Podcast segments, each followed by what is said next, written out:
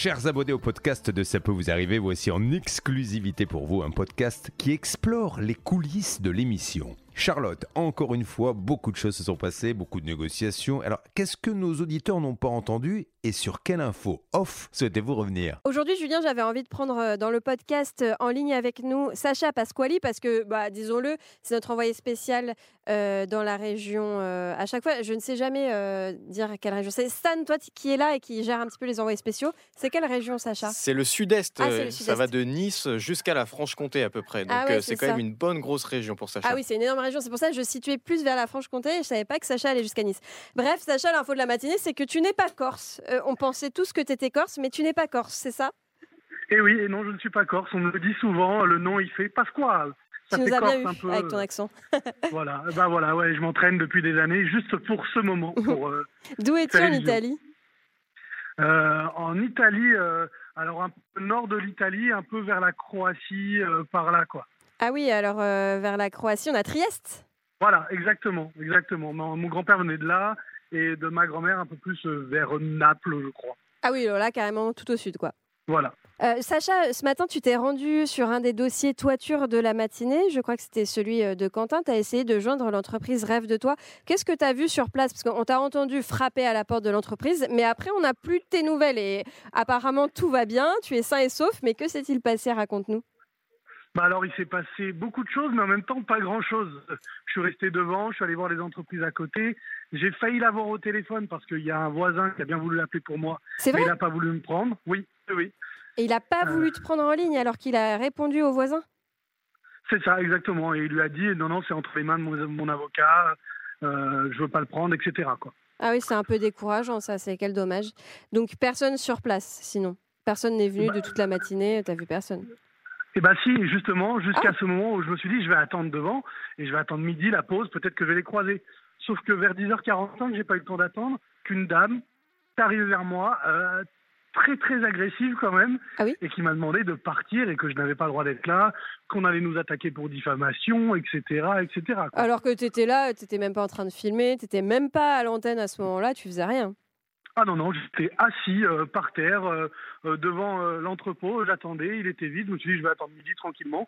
Mais alors je m'en suis pris plein la tête pour rien en deux minutes et je me suis fait dégager rapidement. Hein. Et c'était un sacré dossier pour toi, un peu un bizutage, parce que non seulement tu t'es rendu chez la partie adverse, mais Stan me racontait qu'hier tu allé faire les images et alors tu es carrément monté sur le toit alors je suis monté sur le toit, le toit déjà ça tenait pas trop, on n'était pas à l'aise sur l'étude, mais le pire c'était de monter au premier étage qui n'était pas fini du tout, et donc j'étais en équilibre sur des poutres, on oh voyait le, sol en bas, J'étais tétanisé tout du long, c'était terrible. Mais Stan, Stan, ça va pas te faire prendre des risques pareils à nos envoyés spéciaux? Mais je ne leur demande pas ça, je n'y suis pour rien. Quand il m'a appelé, j'étais gentiment, j'étais gentiment engueulé, Sacha. Hein. Je t'ai dit, euh, attends, mais Sacha, mais euh, moi je veux juste que tu vérifies un peu l'état de la toiture. Si tu me dis que tu ne peux pas monter, tu ne peux pas monter, c'est pas grave, on va pas se casser, euh, se casser la gueule pour ça. Non, tu sais ce qui s'est vraiment passé à Charlotte? Je vais te raconter les coulisses. En réalité, c'est qu'on a une autre envoyée spéciale, Atina, qui elle-même est en ce moment sur un autre cas de toiture et elle nous a envoyé un message WhatsApp à tous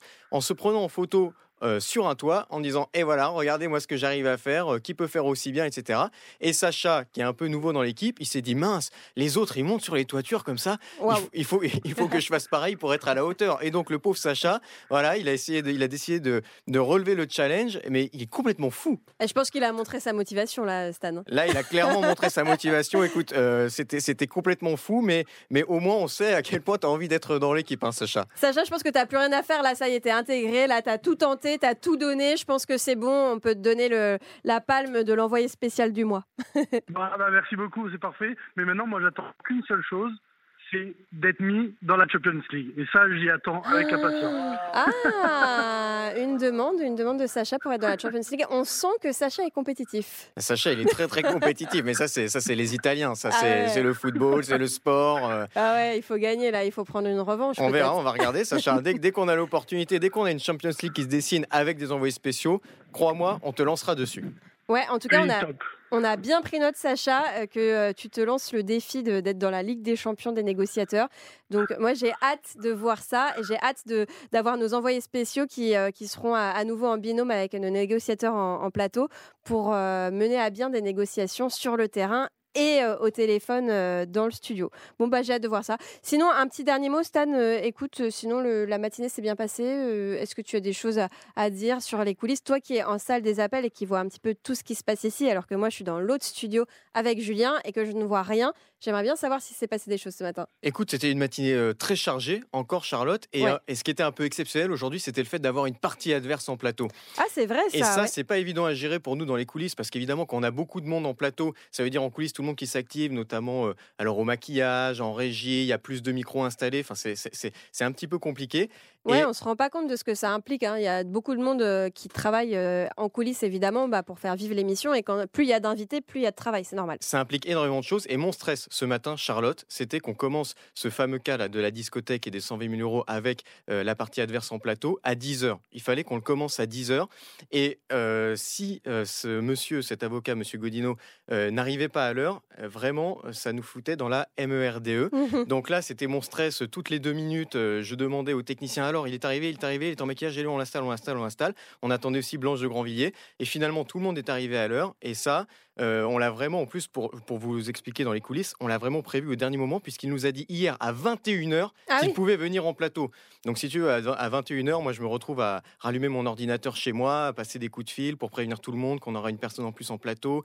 Il faut que Blanche de Grandvilliers vienne aussi, etc. Ouais. Donc, euh, ça, c'était vraiment un, un- un- un petit stress pour nous ce matin, mais ça s'est bien passé. Ça s'est bien passé. On a eu un beau débat à l'antenne. Alors moi, je suis très agacée. Je vous avoue euh, à tous, et à toi Stan, euh, par euh, bah, voilà ce qui a été dit sur le plateau, parce que nous, on a tous les éléments dans le dossier en faveur de Viviane et entendre son avocat défendre ce monsieur en disant que bah, va payer alors qu'il se passe rien et qu'elle a qu'à saisir alors qu'elle essaie de saisir et qu'il se passe rien.